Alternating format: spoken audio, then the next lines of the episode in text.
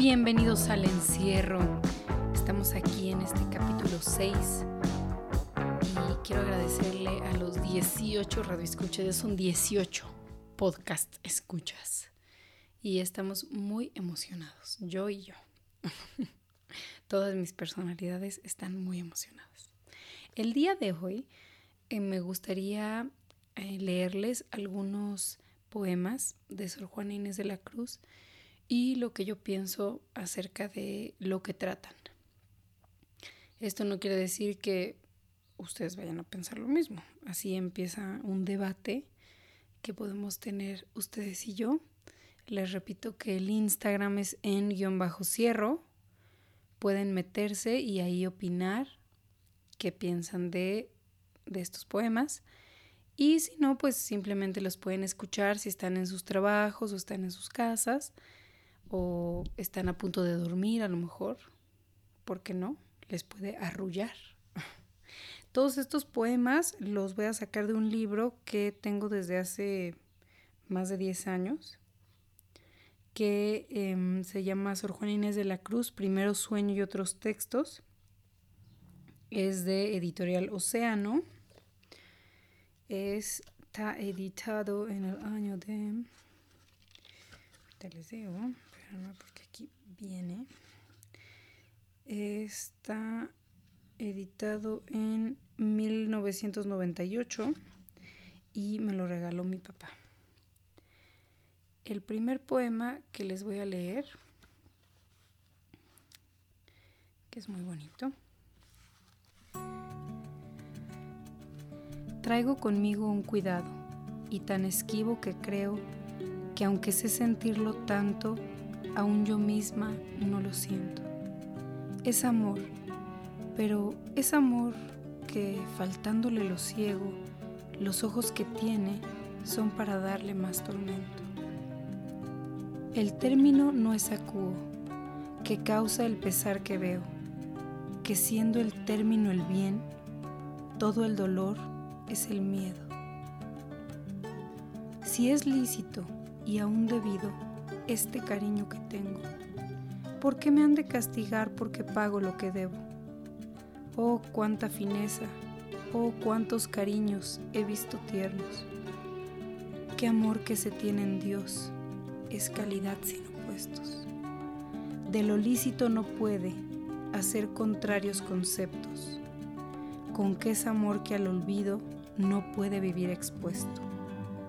Yo me acuerdo, oh nunca fuera, que he querido en otro tiempo, lo que pasó de locura y lo que excedió de extremo, mas como era amor bastardo y de contrarios compuesto, fue fácil desvanecerse de achaque de su ser mismo. Mas ahora, ay de mí, está tan en su natural centro que la virtud y razón son quien aviva su incendio. ¿Quién tal oyere diría, ¿qué? Si es así, ¿por qué peno? Mas mi corazón ansioso dirá que por eso mismo, oh humana flaqueza nuestra, a donde el más puro afecto aún no sabe desnudarse del natural sentimiento. Tan precisa es la apetencia que a ser amados tenemos, que, aun sabiendo que nos sirve, nunca dejarla sabemos. Que corresponda mi amor, nada añade, mas no puedo, por más que lo solicito, dejar yo de apetecerlo. Si es delito, ya lo digo, si es culpa, ya confieso, mas no puedo arrepentirme, por más que hacerlo pretendo. Bien ha visto quien penetra lo interior de mis secretos, que yo misma estoy formando los dolores que padezco bien sabe que soy yo misma verdugo de mis deseos, pues muertos entre mis ansias tienen sepulcro en mi pecho. Muero. ¿Quién lo creerá? A manos de la cosa que más quiero, y el motivo de matarme es el amor que le tengo, así alimentando, triste, la vida con el veneno, la misma muerte que vivo es la vida con que muero. Pero valor, corazón, porque en tan dulce tormento, en medio de cualquier suerte, no dejar de amar protesto.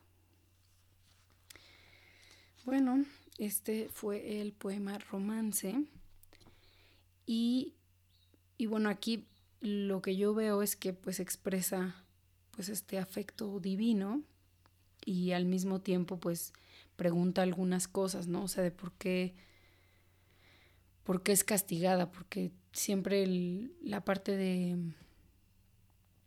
digamos, del, del amor a Dios, pues está, está presente, ¿no?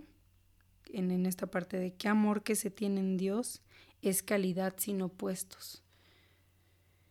Y, y bueno, también propone un poco morir amante, que esto tiene que ver, yo siento, con que pues sí tenía como un amor secreto por ahí. Y, y pues sí, me, me gusta mucho la forma en la que lo redacta, me da un poco de, de risa la parte de mesmo, porque en vez de mismo dice mesmo. O no sé, bueno, a lo mejor y mesmo significa otra cosa. Si alguien sabe qué significa otra cosa, me dice. Y, bueno, sí, o sea que, que prácticamente aquí, aquí dice que, que, que cómo, e, cómo uno, uno esperaría morir de amor si en realidad pues es lo más hermoso que hay, porque uno moriría de amor. Muero, ¿quién lo creerá? A manos de la cosa que más quiero y el motivo de matarme es el amor que le tengo. Y yo creo que si eso lo pusiéramos en, en la época moderna, pues podrían ser algunos de esos amores como universitarios o algunos de esos amores más extremos que, que dejan como, pues sí, es que, que, te, que te quieres cortar las venas y toda esa parte más de la ilusión. Que al final aquí, pues, em, se supone, o bueno, suponemos que es más un amor a Dios, porque en este momento pues ella ya estaba totalmente en, el convento eh, entregada a Dios, que fue cuando más pudo escribir y también yo creo que por eso ya tuvo ese gran agradecimiento hacia, hacia Dios y hacia la religión. Sin embargo, pues se cuentan muchas cosas de su vida, que, que era lesbiana, que estaba enamorada de una reina y muchas cosas. Em, de la condesa de Galve, que precisamente tenemos un, un poema que ella misma escribió que se llama Romance. Esta, este em, poema se lo escribió a la condesa de Galve en el día de su cumpleaños. Entonces vamos a intentar entender de qué va. Si el día en que tú naciste, bellísima, excelsa Elvira, es ventura para todos, ¿por qué no lo será mía? ¿Nací yo acaso en las hierbas o críeme en las ortigas? ¿Fue mi ascendiente algún risco o mi cuna alguna cima? ¿No soy yo gente? ¿No es forma racional la que me anima? ¿No desciendo como todos de Adán por mi recta línea? No hay sindéresis en mí con que lo mejor elija, y ya que bien no lo entienda, por lo menos lo perciba pues ¿por qué no he de ir a verte cuando todos te visitan? ¿Soy ave nocturna para no poder andar de día? Si porque estoy encerrada me tienes por impedida, para estos impedimentos tiene el afecto sus limas. Para el alma no hay encierro ni prisiones que la impidan, porque solo la aprisionan las que se forma ella misma sutil y ágil el deseo. No hay, cuando sus plumas gira, solidez que no penetre, ni distancia que no mida. Mejorados van mis ojos cuando a verte se destinan, pues para que ellos te vean, retiro el alma a la vista. Contento con mi carencia, mi respeto sacrifica.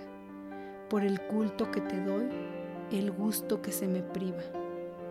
Entre el gusto y el decoro, quiere la razón que elija lo que es adoración tuya antes que la frusión mía. Yo me alegro de no verte, porque fuera grosería, que te cueste una indecencia el que yo logre una dicha. A objeto tanto, ella sola llegará menos indigna, porque nunca la deidad los ojos mortales miran. Allá voy a verte, pero perdóname la mentira. Qué mal puede ir a un lugar el que siempre en él habita. Yo siempre de tu asistencia soy la mental esta antigua, que te asisto y no me sientes, que te sirvo y no me miras. Yo, envidiosa de la esfera, dichosa que te iluminas, formo de mis pensamientos las alfombras que tú pisas, y aunque invisible, allí el alma te venera tan rendida, que apenas logra el deseo desperdicios de tu fimbría. Más cierto que del asunto estoy más de cuatro millas, que leguas dijera, ah no, ser el asonante en ía. Revístome de dar años, que aunque tan no apetecida, dádiva en las damas, es de la que tú necesitas, pues es tan breve el espacio de tu juventud florida que a otras se les darán años, pero a ti se te dan días. Yo te los doy y no pienses que voy desapercibida de las alhajas que observa hoy la etiqueta precisa, pues si de los años es una cadena la insignia, yo tengo la de tu esclava. Mira, si hay otra más rica. Por joyel un corazón que en vez de diamantes brilla, el fondo de mi fineza, el resplandor de mi dicha. Goceslos como deseo, como mereces los vivas, que en lo que quiero y mereces, dos infinitos se cifran, que, pues vives de lucir, de los lustros la medida. Solo en ti se verifica. No quiero cansarte más, porque de que estés es día hermosa a más no poder, y de adrede desabrida. Bueno, pues aquí de una forma yo creo que muy directa, pues sí, sí le, le dice su amor y además se queja de no poder tener ese amor abiertamente como lo pueden otros, ¿no? Incluso aquí mismo, cuando habla de que, de que si ella no es hija de Adán, pues eso mismo, ¿no? O sea, porque si a un hombre, ¿no? Porque digo, al, referirse a Adán y no a Eva, pues también es por ello, ¿no? Porque a, un hombre sí lo podría presentar en su casa el día de su cumpleaños y a ella no. Y, y, y dice que de todos modos la va a ir a ver, ¿no? Y que le va a dedicar todos los días y que, y que sabe que, que lo tiene todo de ella al final, ¿no? Entonces, me parece muy hermoso. También pienso que aquí se ve que tienen una diferencia de clases sociales, porque sí le repite mucho, ¿no? De sus joyas, de, de, pues sí, o sea, del, de lo grosso de su antipatía. Y y me parece muy chistoso también que acabe diciendo esto. No quiero cansarte más porque de que estés es día, hermosa más no poder y de adrede desabrida. Entonces, no sé a qué se refiere con desabrida. Aquí, aquí viene un, numerito, vamos a verlo. Que, porque yo, yo tenía entendido, o sea, bueno, cuando mi mamá me decía que había una vieja desabrida, era porque pues no, no tenían ningún chiste, o sea que a lo mejor era, sobre todo decían güeras desabridas. Y era así como que una güerita ahí que no tenía chiste. Pero, sé. A lo mejor significa otra cosa. No encuentro aumentado número. A ver, 191. Vamos a ver. Ah, aquí está. Hermosa y desabrida. Era un lugar común lo desabrido de las hermosas, que no necesitaban atraer a nadie con su trato.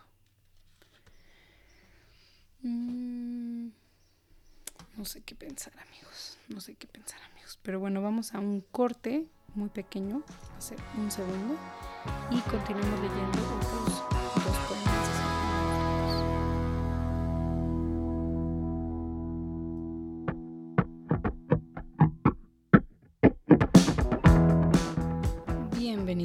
al encierro y el día de hoy estamos leyendo algunos escritos de Sor Juana Inés de la Cruz, que además es mi tocaya, buena onda.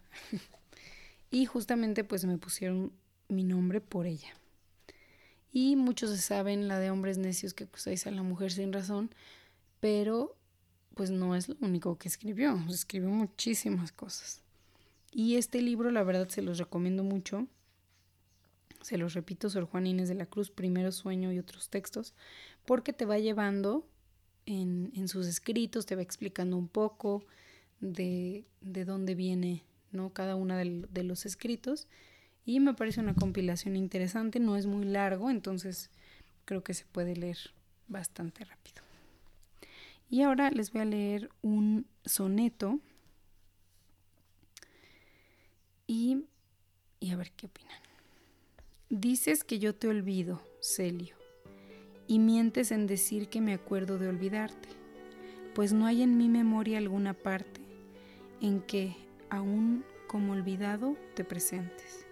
Mis pensamientos son tan diferentes y en todo tan ajenos de tratarte que ni saben si pueden olvidarte, ni si te olvidan, saben si lo sientes. Si tú fueras capaz de ser querido, fueras capaz de olvido, y ya era gloria al menos la potencia de haber sido, mas tan lejos estás de esa victoria que aqueste no acordarme no es olvido, sino una negación de la memoria. Ok. me gusta, me gusta. Sobre todo me gusta la, la primera parte.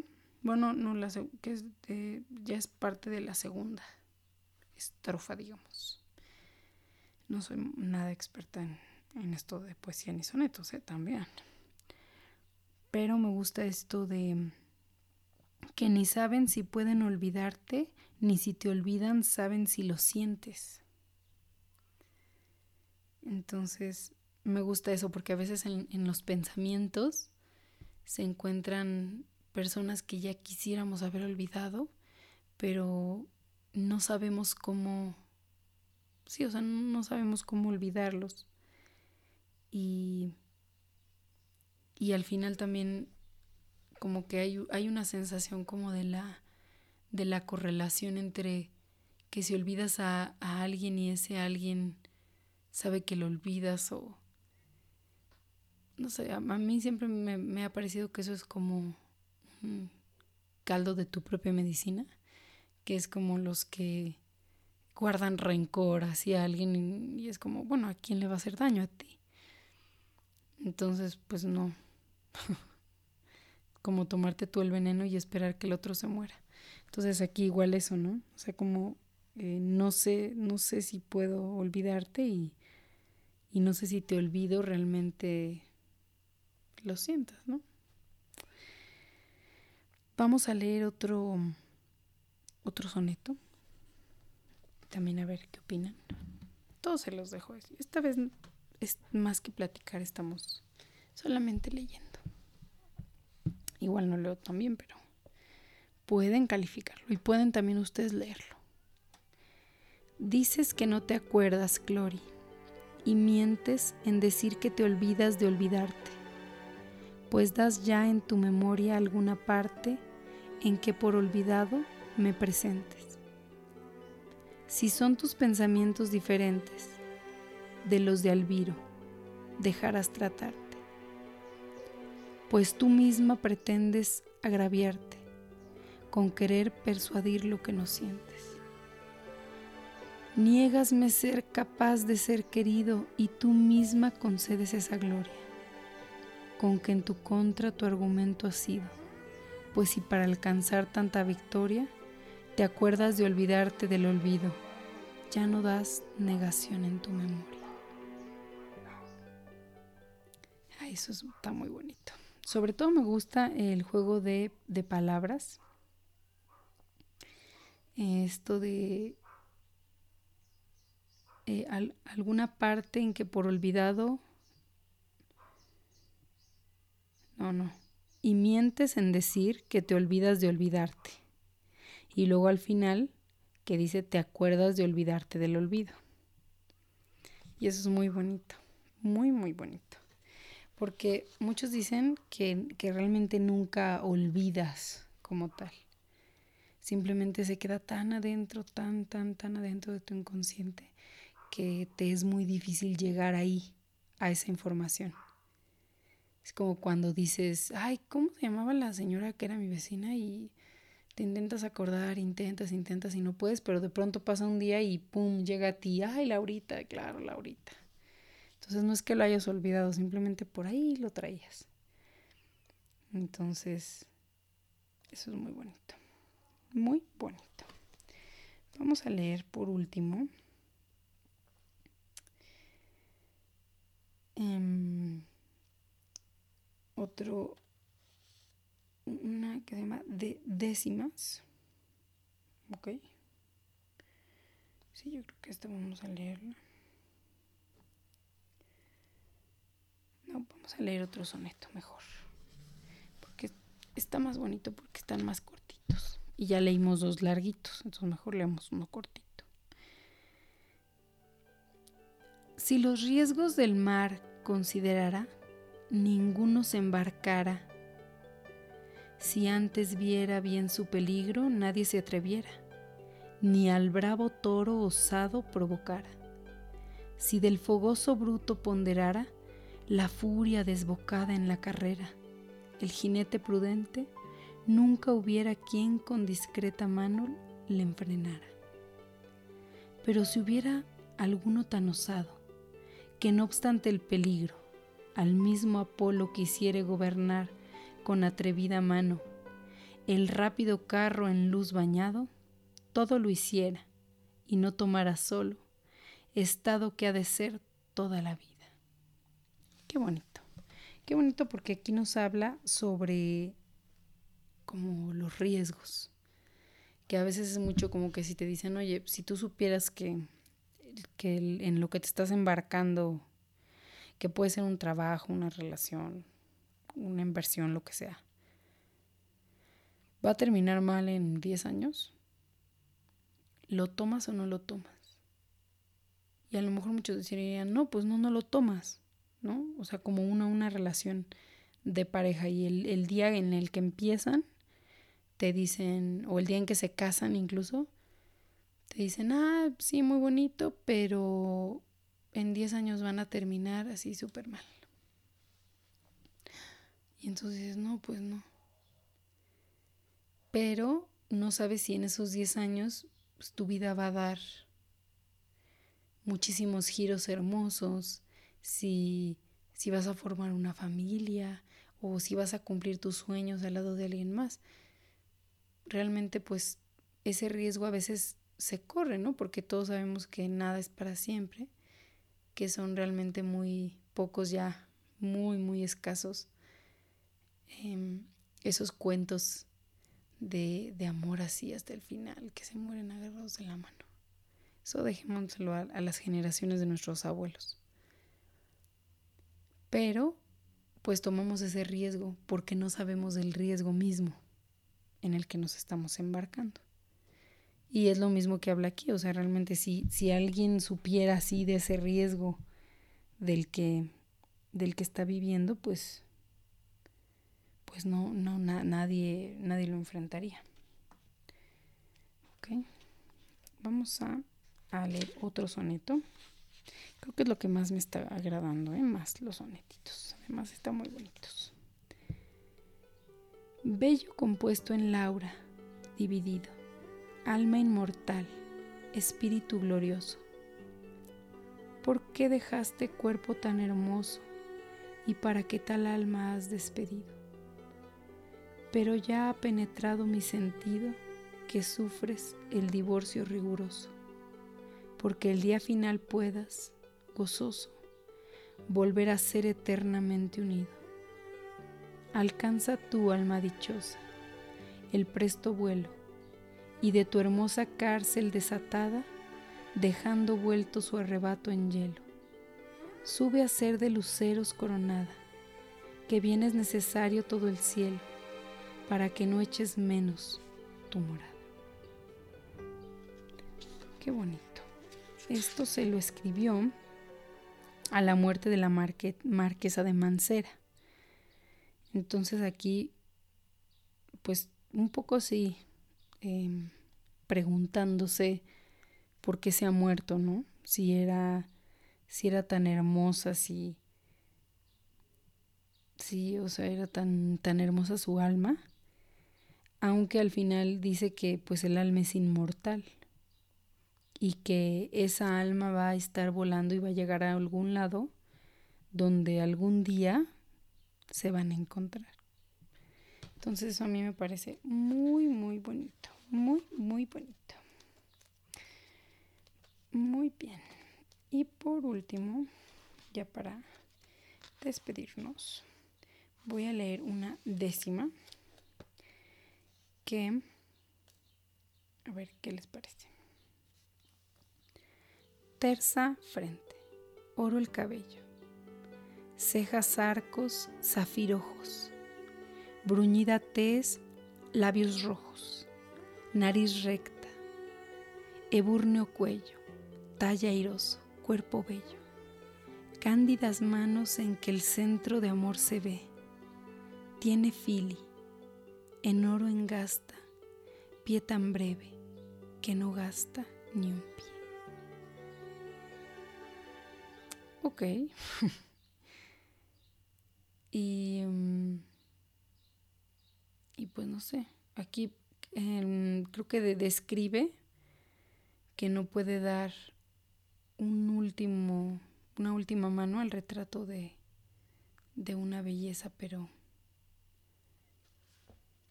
pues está bonito, está bonito. Pero me gustaron más los sonetos, no sé ustedes.